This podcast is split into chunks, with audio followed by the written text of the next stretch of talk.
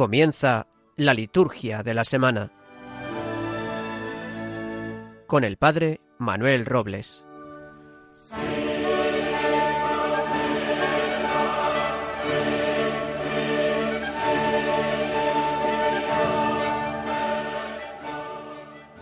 Muy buenas noches, nos encontramos nuevamente después de estos días, estas semanas que no nos hemos podido escuchar a través del aire de Radio María. Estamos aquí en la liturgia de la semana, en esta nueva semana que Dios nos regala.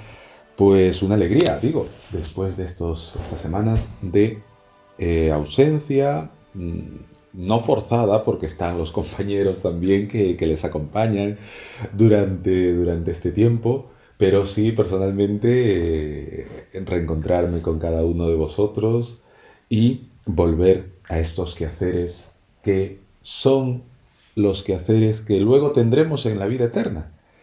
Hemos celebrado durante estos tres días intensos, me decía una, una feligresa de aquí de la parroquia, hemos estado juntos estos tres días, ¿no? Domingo, lunes de todos los santos y el martes de todos los difuntos, celebrando con intensidad estos días de comunión con los santos, sobre todo con Cristo, pero con los santos y con nuestros hermanos difuntos a quienes hemos confiado durante estas, este tiempo de rogativas, de celebraciones. Pues bien, eh, hoy tendremos el curso regular de nuestro programa, tendremos la, la, escucha de la palabra de Dios con la respectiva, respectiva reflexión, luego tendremos nuestro bloque sobre el santoral y terminaremos el programa con nuestro bloque de estudios con la Sacrosantum Concilium. Quisiera ahora, como lo, vengo haciendo durante estas, estas, intervenciones mías aquí en, la radio, pues eh, reflexionar sobre dos, dos temas muy, muy, de, muy, de, muy de este tiempo, muy de moda. Así como que vamos abriendo el apetito del programa también, ¿verdad? Eh, bueno, lo primero es seguir mostrando y alcanzando nuestra solidaridad a los hermanos, a los cristianos y no cristianos y no creyentes de la isla de La Palma. Esta, esta incidencia, esta eventualidad natural que ha surgido y que hasta ahora, hasta ahora continúa. Va nuestro abrazo, va nuestro cariño, nuestro afecto en Cristo y nuestra solidaridad también en estos momentos tan difíciles que, les toca vivir. A todos ellos una bendición y una oración y también la ayuda efectiva de, de Cáritas que se está haciendo presente eh, por medio de la diócesis de Canarias, para que también los, los que están viviendo estas dificultades pues sientan la cercanía de Cristo a través de su iglesia, a través de sus pastores un saludo y un abrazo muy fuerte en el Señor a estos hermanos nuestros. El segundo tema que quería mm, reflexionar con, vosotros es una, una expresión tomada de un libro del Papa Ratzinger, del Papa Benedicto XVI, cuando antes, bueno, teólogo y papa ya, se llama, el, libro se llama, bueno, nos ha pedido el director que no publicitemos, pero pongo la cita para que se vea que se coge de un texto eh, preciso y no se trata de una opinión del momento. el libro es El pensamiento de Joseph Ratzinger, teólogo y papa. Y en él aparece una frase que me gustaría poner a vuestra reflexión, poner a vuestra, consideración. La frase o, el fragmento dice así. Dos fenómenos que dice observar con preocupación Joseph Ratzinger es eh, uno de ellos consiste en el intento por hacer extensivo el principio de la mayoría a la fe y a la moral, es decir, por democratizar finalmente la Iglesia. Es decir, que quien tenga poder determinará lo que ha de creerse. ¿Qué os parece? Pues a mí me parece bastante actual, considerando que este libro, este libro se escribió, aquí tengo el año de la publicación, en el 2009. 2009, estamos en el 2021, ya casi cerrándolo. Y ya desde, desde el 2009, el Papa Ratzinger nos advertía sobre esto. Nos advertía como ese, como ese centinela puesto en lo alto que ve hacia el horizonte y puede ver lo que se acerca hacia, hacia su fortaleza, hacia, hacia el lugar que está, en el que está de vigía, cuidando, nos alertaba. Uno de ellos consiste, leo nuevamente, en el intento por hacer extensivo el principio de la mayoría a la, fe y a la moral. Ya nos está diciendo de por medio que ni en fe ni en moral se puede extender este ejercicio político de la democracia. Muchos coinciden, muchos entendidos en la materia, yo soy neófito en estos temas políticos, pero muchos entendidos en la materia coinciden en que si bien la democracia es un ejercicio para las sociedades bastante bueno, no es el mejor. No es el, con el que no nos vamos a equivocar. La democracia tiene también sus bemoles, tiene también sus atingencias. Evidentemente las tiene menos que otros modos de relacionarse socialmente, pero no es el mejor. Por tanto, explica el Papa Ratzinger que este ejercicio demócrata que ahora nos lo quieren meter eh, con el bocata, con el bocadillo, ¿no? Nos, quieren meter la democracia con el bocadillo y para que nos lo comamos, que es lo mejor que existe, ¿no? Eh, llevarlo nuevamente, perdón, llevarlo hacia la fe y la moral. El Papa nos advierte, él como pensador, eh, el Papa Emérito nos advierte como pensador, como teólogo, como hombre de fe, como cristiano, que debemos de tener mucho cuidado con estos temas. Hombre, mirad, miremos la, nuestra actualidad, nuestra actualidad eclesial, ¿no? ¿Cómo tratamos de permeabilizar en nuestras parroquias, en nuestras diócesis, etcétera, este principio de democracia que en temas de fe y moral, repito, no sé ya por qué número de vez, no es conveniente ni está permitido. No está permitido, ¿por qué? Porque la democracia es el gobierno de las mayorías y el cristianismo se rige por verdades eternas. En principio, el cristianismo no es democrático, el cristianismo es hierático. Es hierático y ha permitido la ayuda y colaboración de los laicos. Entonces, no podemos plantear una iglesia así, y menos lo el contenido de la iglesia, la fe, la moral, las costumbres.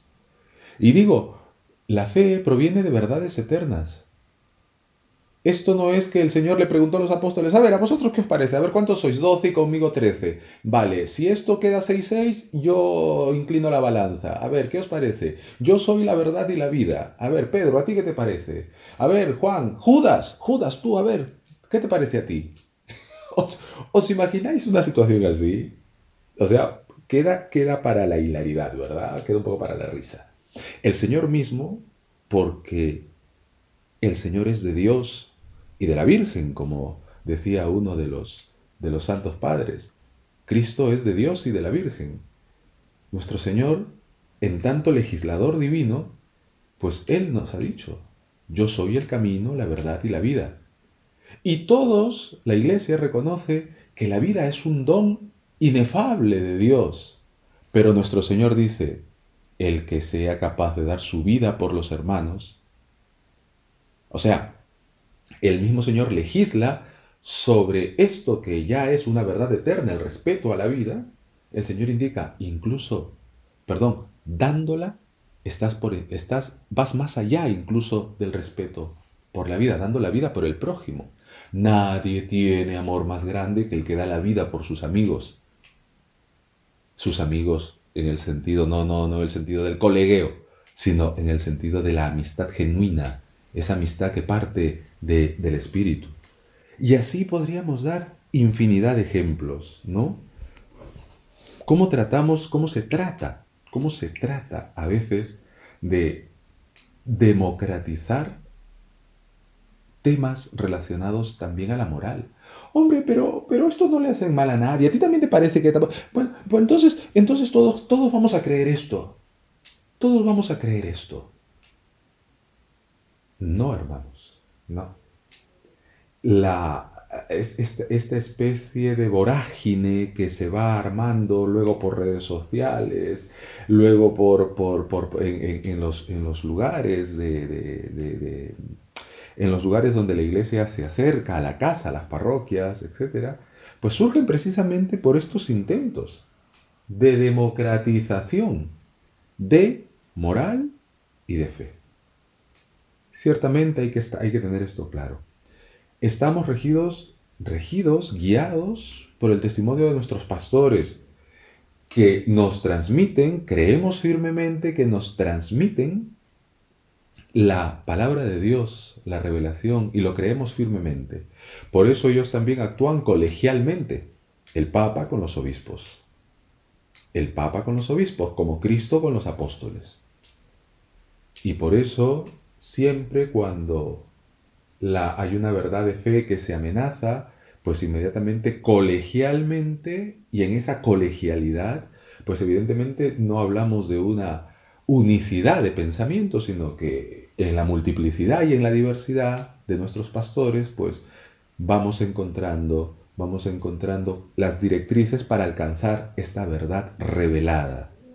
Por eso el principio, este principio de democratización que, con el que, que nos alertaba el Papa Ratzinger, el Papa emérito Benedicto, pues eh, hay que tenerlo muy en cuenta. Es, ese, esa alarma roja, ¿no? ese, esa bombilla roja que nos va alertando cuando nos estamos alejando de la verdad con mayúsculas y estamos asumiendo nuestras verdades parciales.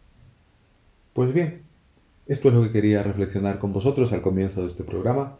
Vamos a hacer una pausa y luego entraremos en materia, entraremos precisamente escuchando esta verdad, el Evangelio de Jesucristo, que no es objeto de democracias, sino que la recibimos con el corazón abierto porque esta palabra viene de Dios y a Dios nos lleva. Vamos a hacer una pausa y volvemos. Cuando me llamas por mi nombre, cuando me llamas, ninguna otra criatura vuelve hacia ti su rostro. En todo el universo. Cuando te llamo por tu nombre, cuando te llamo, no confundes mi acento con ninguna otra criatura en todo el universo. Cuando me llamas por mi nombre, cuando me llamas, ninguna otra criatura vuelve hacia ti su rostro en todo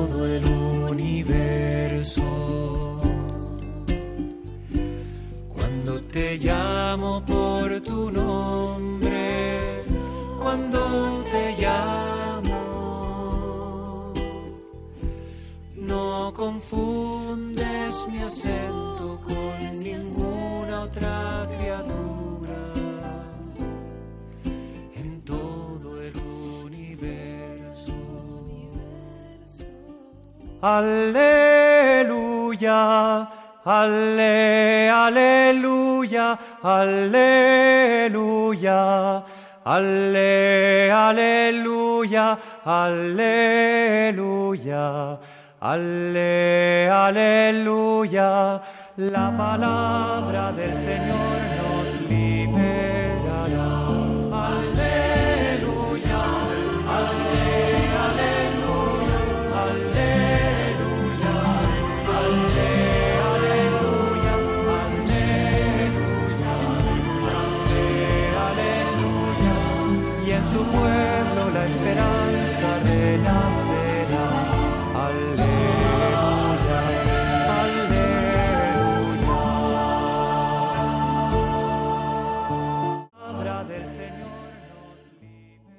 Del Santo Evangelio según San Marcos. En aquel tiempo, entre lo que enseñaba Jesús a la gente, dijo, Cuidado con los escribas.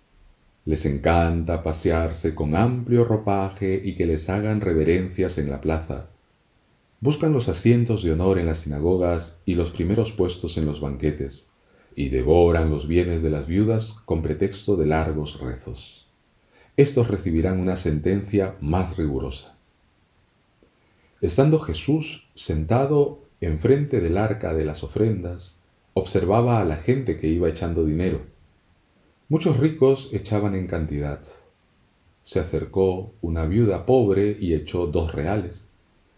Llamando a sus discípulos, les dijo, Os aseguro que esa pobre viuda ha echado en el arca de las ofrendas más que nadie, porque los demás han echado de lo que les sobra, pero esta que pasa necesidad ha echado todo lo que tenía para vivir.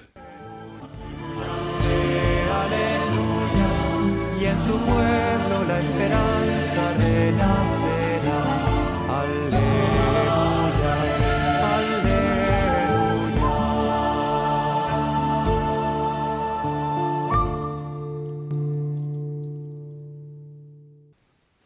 Qué bonito fragmento nos regala la conclusión de, la, de las lecturas de este domingo, la conclusión de las lecturas, el Evangelio, el punto más elevado de la palabra, de la liturgia de la palabra de este domingo.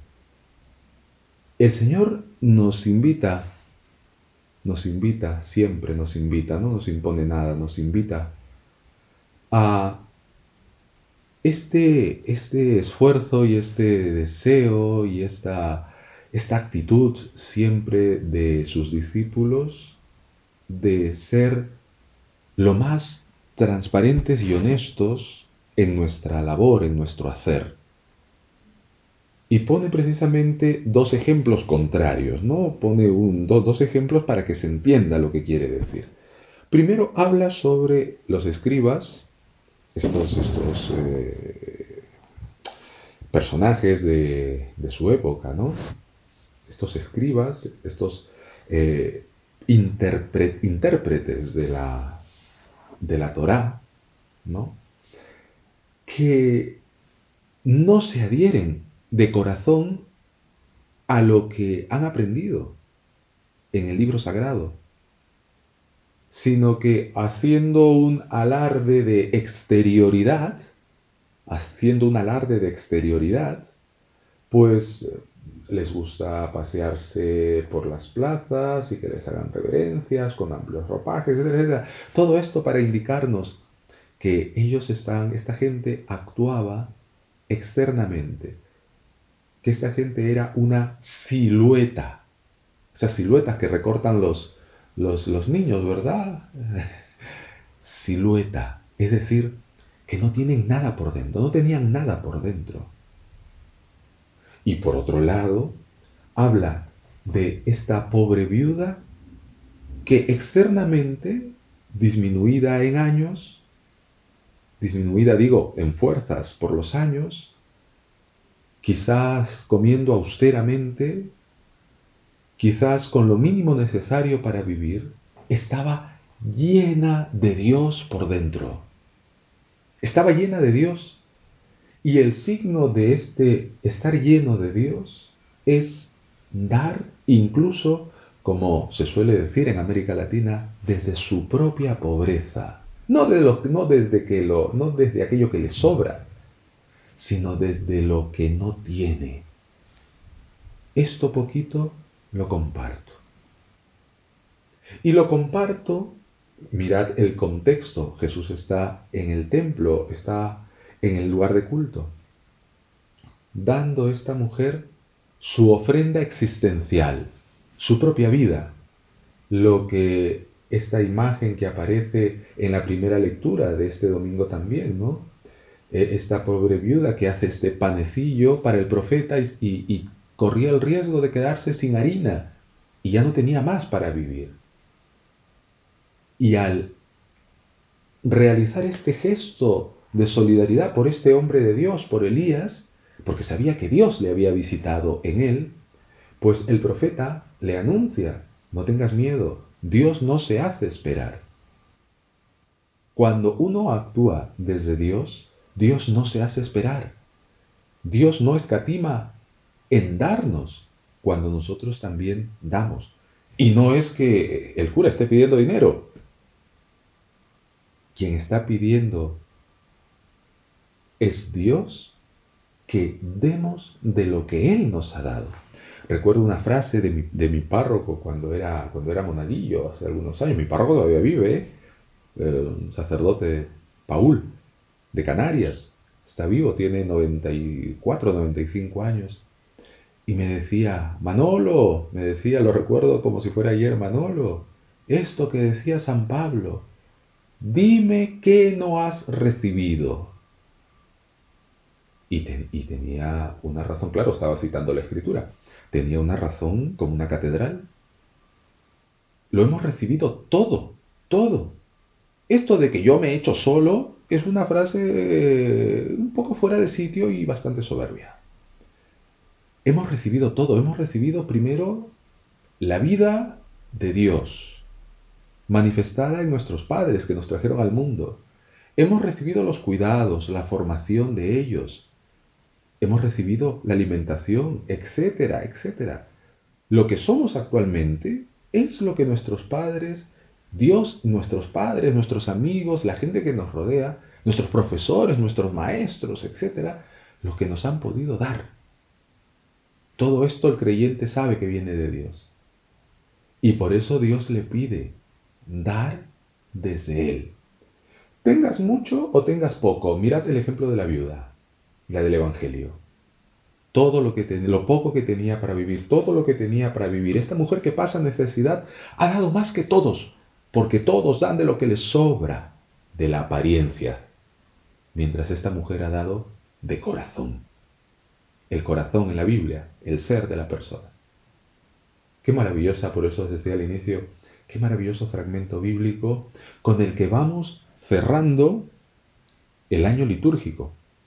Estas últimas semanas, unidas al tiempo de Adviento, pues nos sirven para mirar hacia adelante, esto que os decía, este centinela que va mirando lo que está por venir, ¿no? Desde lo alto, pues precisamente estos últimos domingos son para poder mirar y evaluar cómo ha sido nuestro año litúrgico, este año 2021 que Dios nos regala, y mirando hacia futuro, no hacia el final del 2022, mirando hacia el final de nuestra vida, mirando hacia futuro.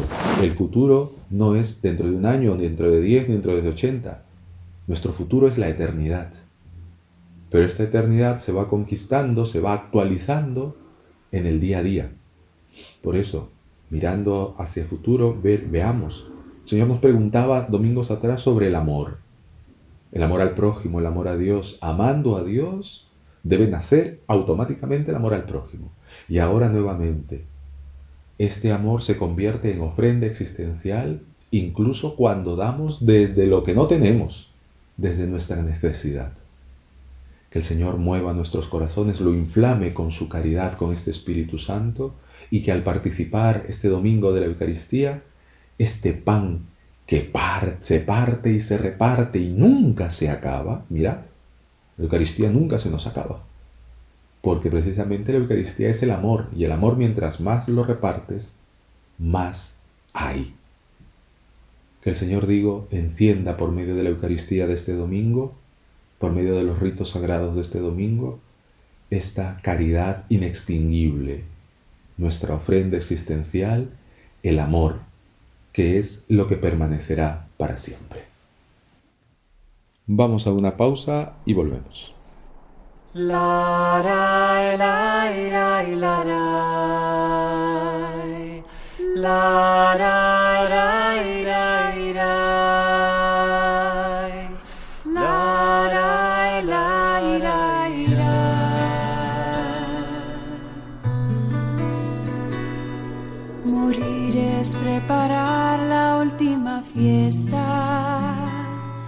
Recordamos a tantos que partieron y al saber que a tu abrazo se encaminan, no nos queda otro canto que el silencio. Quizás su ausencia de ahora nos invade. Brillan los ojos al evocar sus gestos.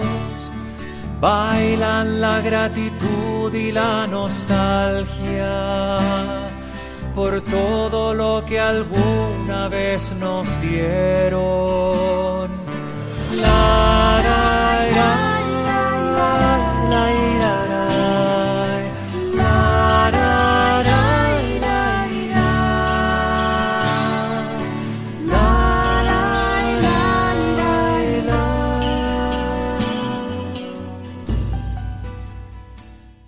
Estamos ya en nuestro eh, segundo bloque de programa, el Santoral, en el que vamos a eh, revisar los santos de la semana, las conmemoraciones de esta semana, para también acompañarnos con el testimonio de los santos que son la corona, la corona de la iglesia, la corona de Cristo.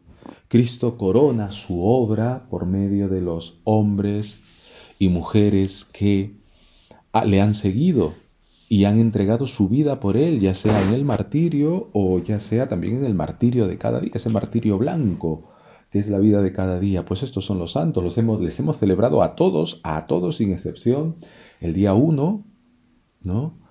Y, pero luego durante los días del año también continuamos meditando con cada uno de ellos en particular. Eh, bien, esta semana pues la empezamos ya desde las vísperas del día de hoy, pues con este domingo trigésimo segundo del tiempo ordinario. El domingo ya me habéis escuchado y lo voy a repetir hasta la saciedad, así luego se haga otra cosa, así luego se haga otra cosa.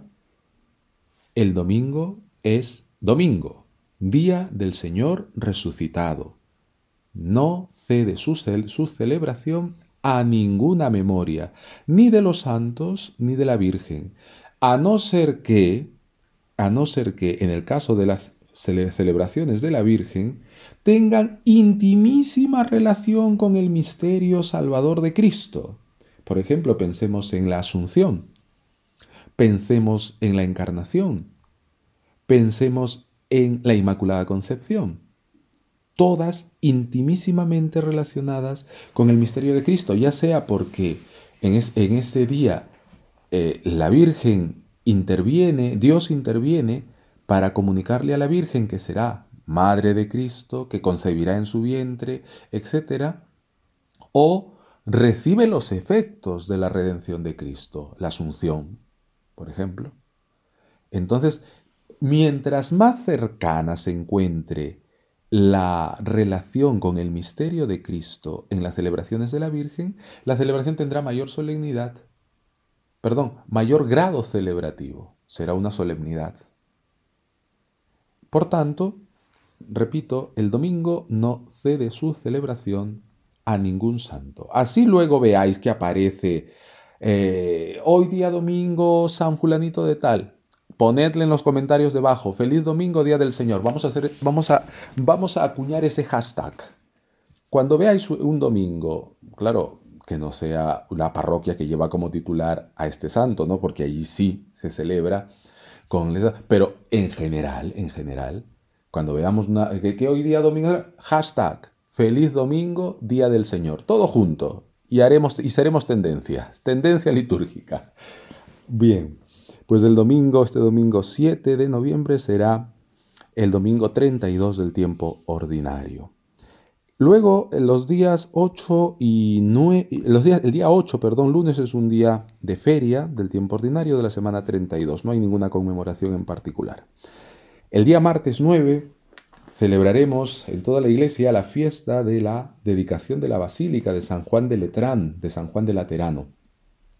Dice el elogio que está en el libro de los mártires, eh, esta fiesta de la dedicación de la Basílica de Letrán en honor de Cristo Salvador construida por el emperador Constantino como sede de los obispos de Roma. Su anual celebración en toda la Iglesia Latina es un signo permanente de amor y de unidad con el romano pontífice. Es la catedral del Papa. El Papa es un obispo. El Papa es un obispo. Es el obispo de Roma. Y él tiene como catedral, como todo obispo la tiene, aquí el de Málaga, tiene la catedral de Nuestra Señora de la Encarnación, allá en Málaga, y cada, y cada obispo tiene su catedral, su cátedra.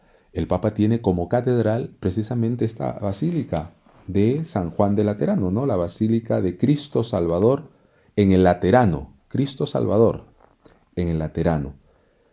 Y precisamente la dedicación se celebra ese día, la fiesta de la dedicación, como ese lugar es un lugar estable y dedicado solo a esta, a esta, eh, y solo a las celebraciones sagradas, solo a las celebraciones sagradas.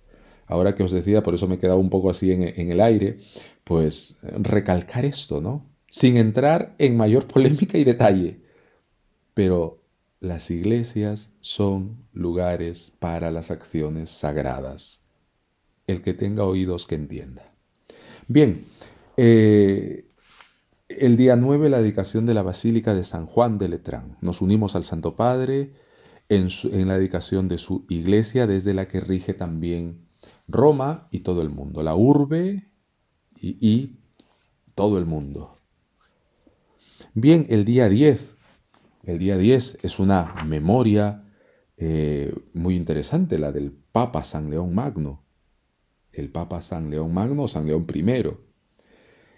Dice su elogio que eh, San León Magno, Papa y Doctor de la Iglesia, que nacido en Etruria, primero fue diácono diligente en la urbe y después elevado a la cátedra de Pedro, mereció con todo derecho ser llamado Magno, tanto por apacentar a su grey como una exquisita y prudente predicación, como por mantener la doctrina ortodoxa sobre la encarnación de Dios, valientemente afirmada por los legados del Concilio Ecuménico de Calcedonia, hasta que descansó en el Señor en Roma, donde en este día tuvo lugar su sepultura en San Pedro del Vaticano, en el año 400, 461. Este Papa San León Magno, pues eh, tuvo mucho que ver, eh, como lo ha dicho el elogio, en este concilio de Calcedonia, con el que se cierran los cuatro grandes concilios de la antigüedad, estos cuatro pilares con en los que se delinea el credo niceno-constantinopolitano. Con este último concilio grande de la Edad Antigua, pues se termina la, eh, la esquematización de las verdades de fe. Y esta controversia que hay entre el monje Eutiques, Eutiques ¿no?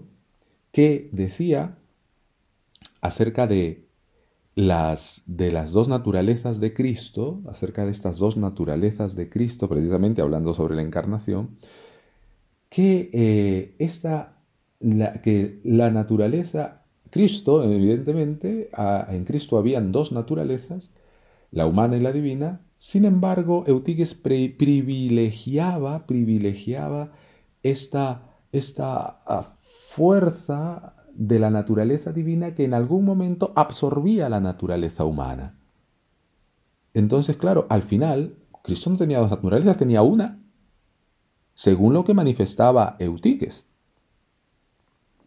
Entonces, la intervención del Papa San León Magno es fundamental porque indica que estas dos naturalezas de Cristo no están superpuestas, no están confundidas, no se come una a la otra, sino que una y una actuando como corresponde dan lugar a la persona del Dios hombre, a Jesucristo encarnado en el vientre de la Virgen María.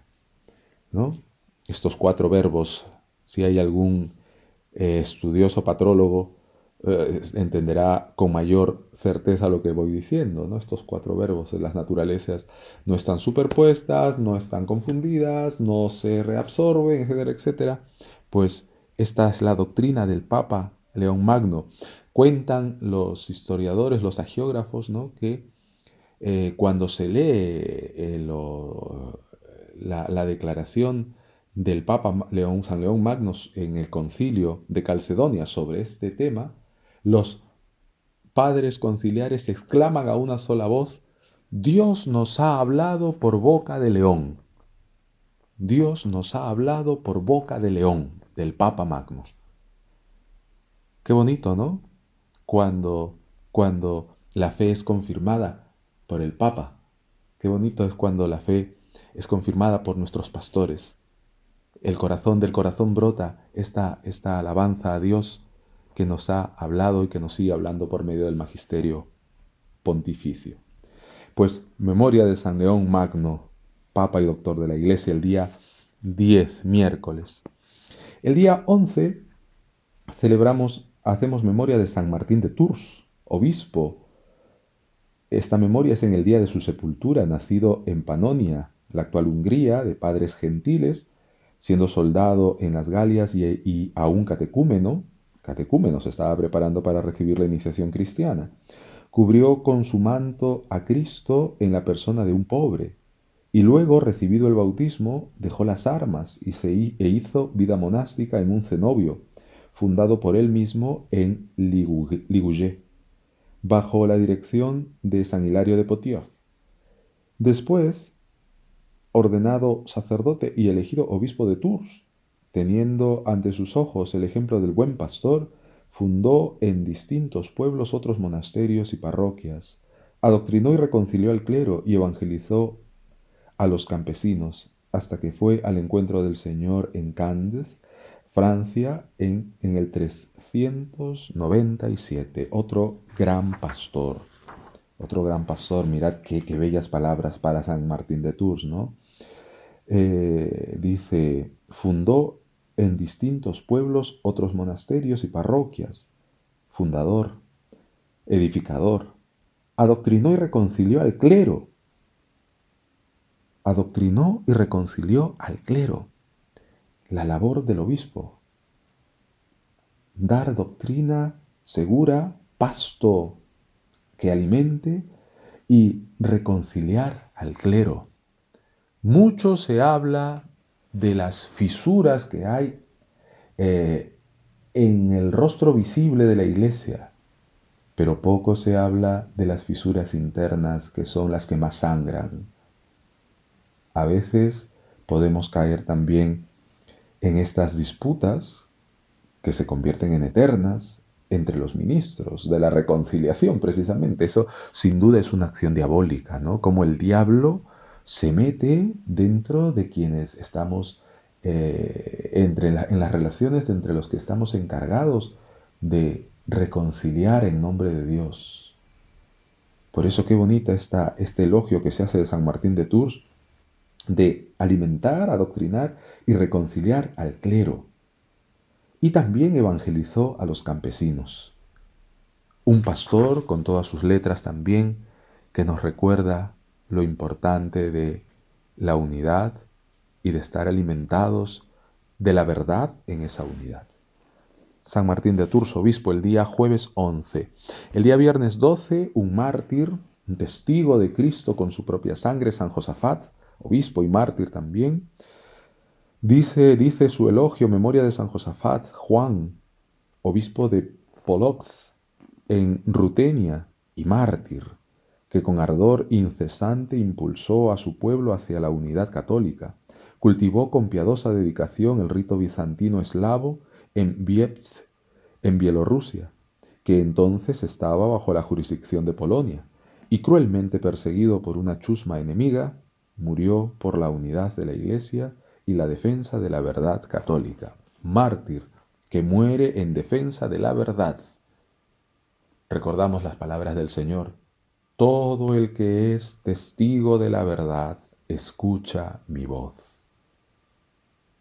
Todo el que es testigo de la verdad, escucha mi voz. Y estos son los mártires, testigos de la verdad. San Josafat, obispo y mártir, el día viernes 12 de memoria obligatoria. El día sábado 13, terminamos ya la semana, con una feria del tiempo ordinario y también está la memoria libre, una memoria libre que puede o no celebrarse, de San Leandro. Vamos a leer brevemente su, su elogio. San Leandro, obispo hermano de los santos Isidoro, Fulgencio y Florentina, que en la ciudad de Sevilla, ajá, hermano cercano, dice, hermano de los santos Isidoro, del gran Isidoro de Sevilla, vamos a ver la fecha, sí, del siglo VII, hermano de San Isidoro de Sevilla. En Hispania, con su predicación y solícita caridad convirtió a los visigodos de la herejía arriana a la fe católica, contan, contando perdón, con la ayuda de su rey Recaredo, San Leandro, aquí en Hispania, hermano de San Isidoro de Sevilla, hacia el siglo, hacia el siglo 7, año 600. Y bien, y al día siguiente, o la víspera de ese día sábado 13, comenzaremos el último, el penúltimo domingo del tiempo ordinario, la semana 33, la semana 34 es la fiesta de Cristo Rey, pero es la semana 34 del tiempo ordinario. Entonces estamos en el penúltimo, estaremos en el penúltimo domingo del tiempo ordinario, próximos ya a iniciar el tiempo de Adviento preparatorio a la Navidad. Se nos fue el año pero Dios permanece para siempre. Pues bien, hasta aquí el santoral de la semana. Vamos a una brevísima pausa y volvemos. Al final de la vida llegaremos con la herida convertida en cicatriz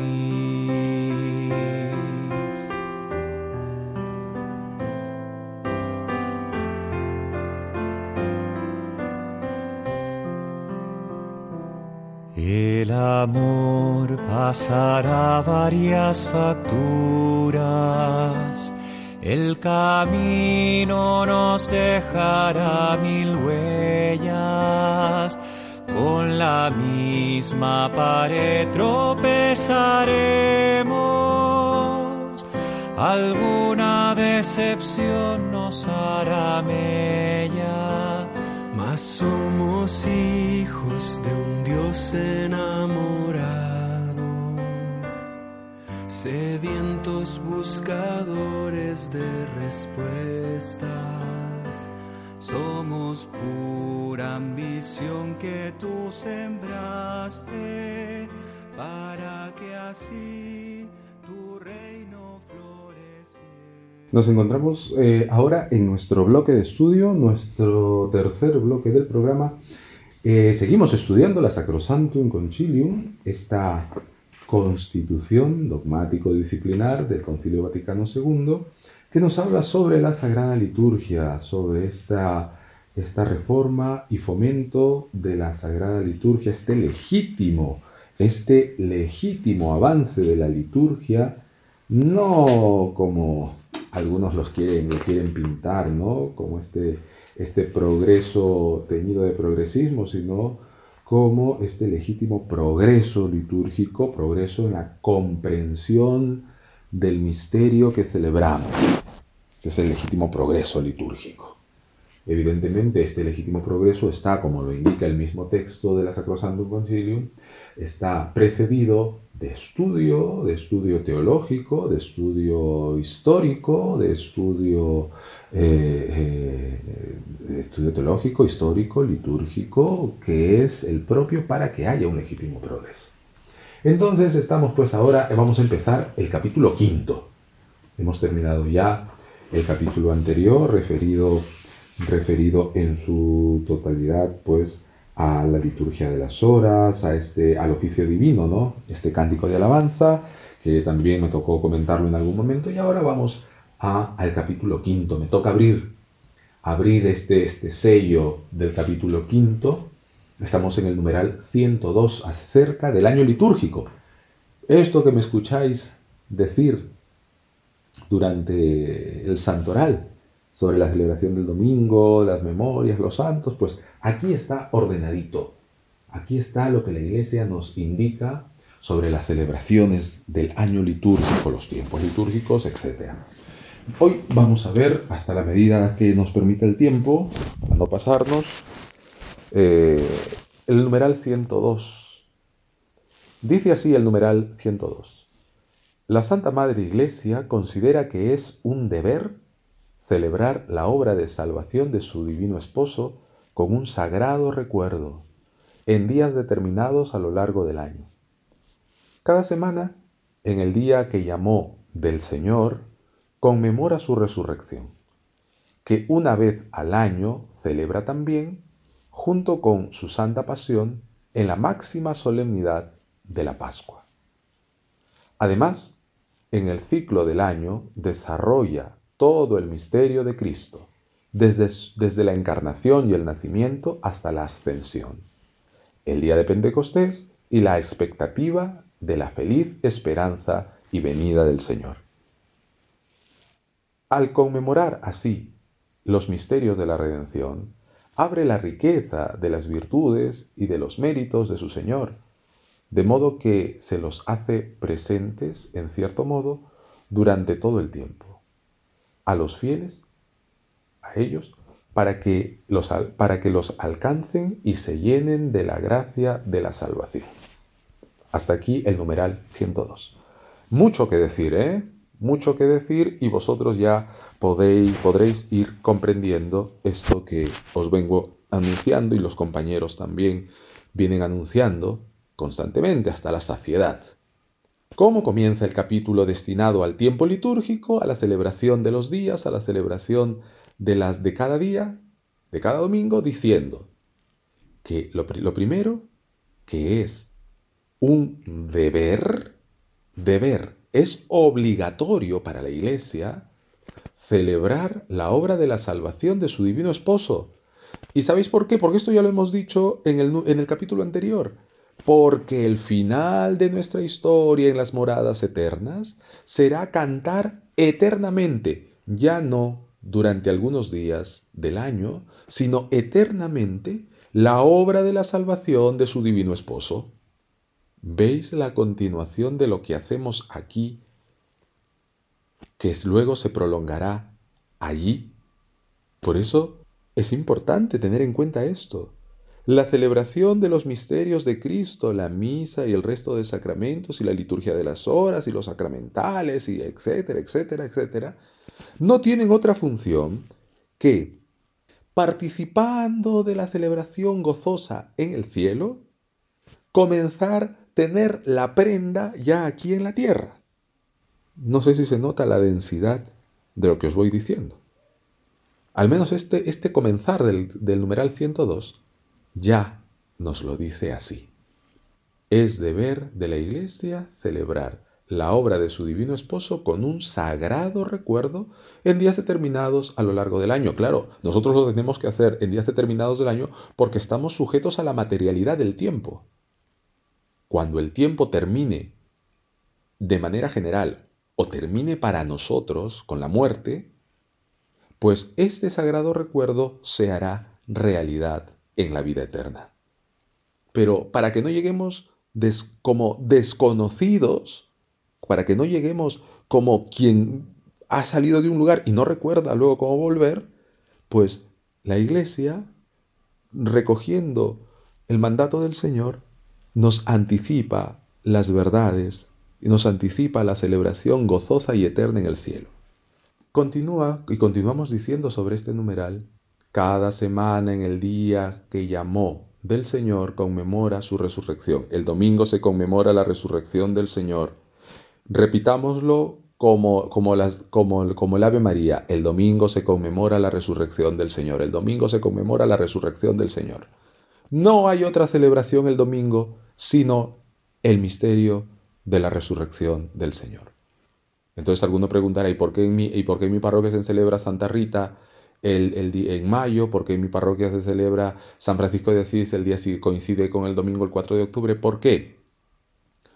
Porque los santos participan del misterio salvador de Cristo por medio de su vida temporal. Y al celebrarles el día de su muerte, porque el día, que, el día que celebramos al santo de nuestra devoción, celebramos el día de su muerte o de su sepultura. Su muerte o de su sepultura en Cristo. Y al celebrar al santo, estamos celebrando a Cristo. El santo no sería nada por sí mismo. Ni los santos ni la Virgen serían nada por sí mismos. Recordad las palabras de la Virgen. El poderoso ha hecho obras grandes por mí. El poderoso ha hecho obras grandes por mí. La Virgen es tal y la amamos tanto porque Cristo ha vertido toda su Pascua sobre ella, la ha transformado, la ha hecho ya en vida fruto de resurrección.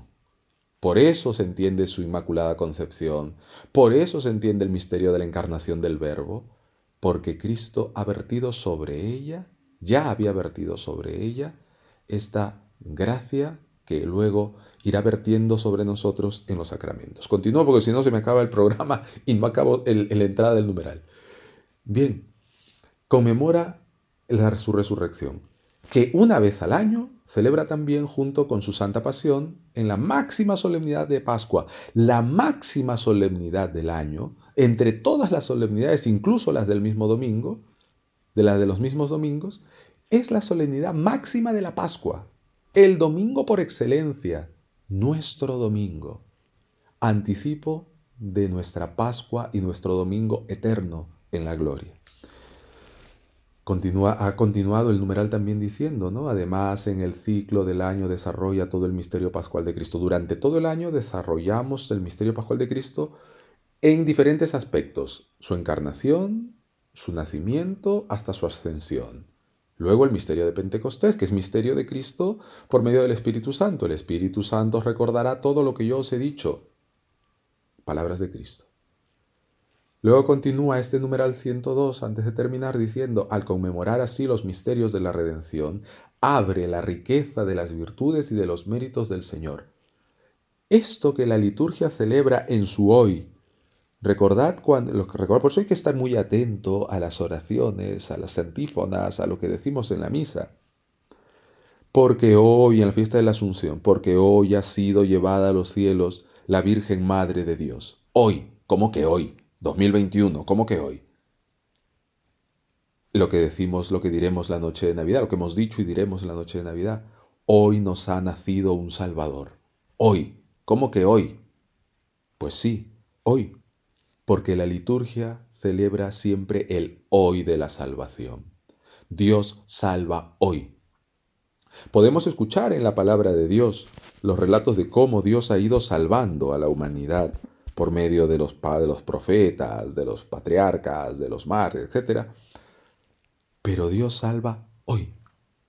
Cuando tú recibes la Eucaristía después de escuchar la palabra de Dios, Dios hoy te vuelve a salvar, a renovar la salvación. He aquí lo maravilloso de la liturgia, de que la liturgia no es una conmemoración muerta, sino que haciendo memoria actualizamos. Lo que hizo Dios en el pasado lo hace ahora por medio de los sacramentos. ¿Se puede, se nota esto? Pues bien, y para terminar, no, no, no llegaremos ya hasta el 103.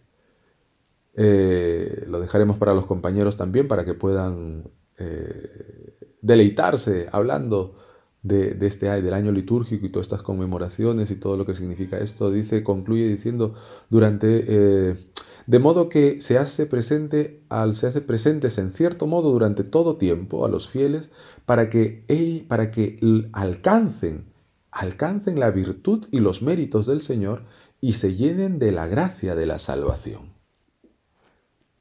La celebración cristiana del año litúrgico que a veces algunos resumen solamente con sacar el santo en procesión, que no tiene nada de malo, pero está solamente en la silueta del año litúrgico, Estás en la silueta del misterio de Cristo. Te estás perdiendo el contenido. Te estás perdiendo el contenido. Participando de las acciones sagradas y luego prolongando la acción de las acciones sagradas celebradas en el hoy de la liturgia, recibimos la gracia santificante de Cristo, esta gracia y las virtudes de nuestro Salvador, que hoy nuevamente vuelve a verter sobre nosotros por medio de las acciones litúrgicos sacramentales. Pues bien, hasta aquí este comienzo del capítulo quinto de la Sacrosantum Concilium. Después de transitar durante estos eh, más de 50 minutos, estamos ya a tope, a tope con el tiempo, después de transitar por estos 50 minutos meditando la palabra de Dios, reflexionando sobre nuestra actualidad y cómo la liturgia tiene que ir eh, vertiendo todo su contenido celebrativo, que también luego es un contenido moral, vital, pues nos despedimos de, cada uno de vosotros, agradeciéndoos como siempre vuestra gentil sintonía. Gracias a todos los que nos escuchan en las diferentes partes del planeta porque la radio de la Virgen llega a diferentes lugares del mundo y sobre todo a los de habla hispana. Saludos a toda, a toda España, desde Baleares, perdón, desde las Islas Canarias hasta las Islas Baleares y los territorios también de ultramar, y a todas las personas, a todos los cristianos que, fortalecidos en su fe, perseveran siguiendo al Señor en su Santa Iglesia. Una bendición a todos que Dios os acompañe durante esta nueva jornada y nos veremos, y nos veremos, no, veremos una forma de hablar, estamos por radio. Nos escucharemos de aquí a cuatro semanas más, ya cuando estemos dentro del Adviento. El Señor os acompañe, sea vuestro compañero de camino y sobre todo os alimente con su palabra y con su gracia en los sacramentos. Hasta pronto, buen domingo.